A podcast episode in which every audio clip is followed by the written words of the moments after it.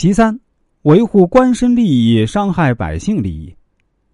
中国古代的统治阶级，从宏观上看呢，基本上分为三个等级，即皇族、官僚、民众。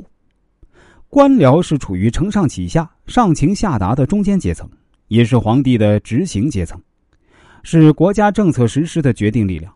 任何一个皇帝都注重官僚阶层建设。吏治是历代历朝巩固统治最重要的工作，吏部呢也是六部之首。喜欢读书的老八当然知道这层关系，因此啊，老八处处维护着官僚利益。当官僚发展到一定程度后呢，就会形成既得利益集团。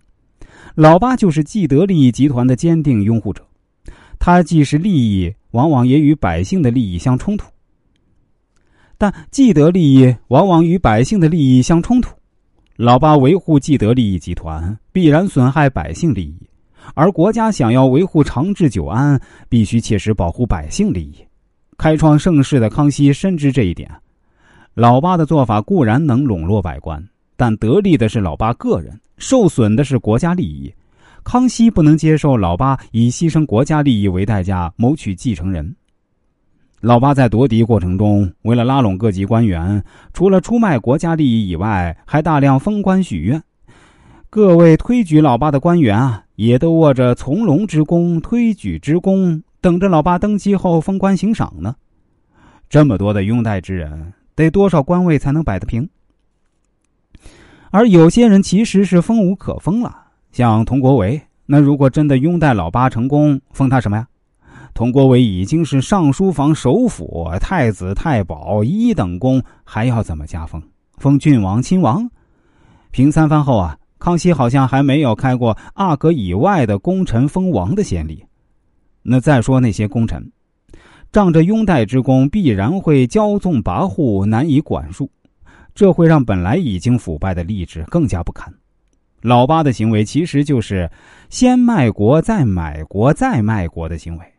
康熙应该是非常清醒的看到老八卖国买国的后果，因此啊，断然不会把皇位传给老八。历代帝王临终前对后世的安排啊，有个帝王之术，那就是为了让继位之君能驾驭好那些能臣或功臣。帝王临终前往往刻意打压能臣功臣，这样新君登基后提拔重用，施恩于能臣功臣，也可以驾驭能臣功臣。李世民临死前呀，去找个小理由，把这李绩呢贬为叠州都督，就是为了让李治啊好驾驭。雍正王朝里，康熙临终前呢，把张廷玉、马齐都给降职，也是给雍正一个施恩重臣的机会。那老八的做法正好相反，登基前就已经欠下一大波人情，登基后封无可封，结果不是诛杀功臣，就是国家被掏空。洞若观火的康熙才不会传位给老八呢，反而严令雍正做一个真正的孤臣。因为孤臣虽然缺少拥立之人，同样也不欠人情，没有包袱，治国反而一身轻松。事实上，雍正也是除了老十三和乌思道以外，谁也不欠，因此可以大刀阔斧的实施他的雍正新政。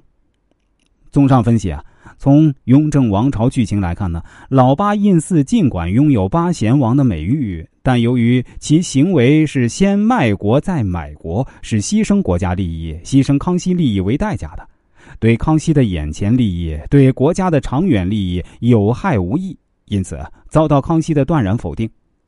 康熙对八爷党的宽仁，一方面是让其党羽自动暴露，以便甄别处理；另一方面也是对雍正的历练。雍正只有通过历练，并能成功应付这些局面，才能真正的坐稳皇位。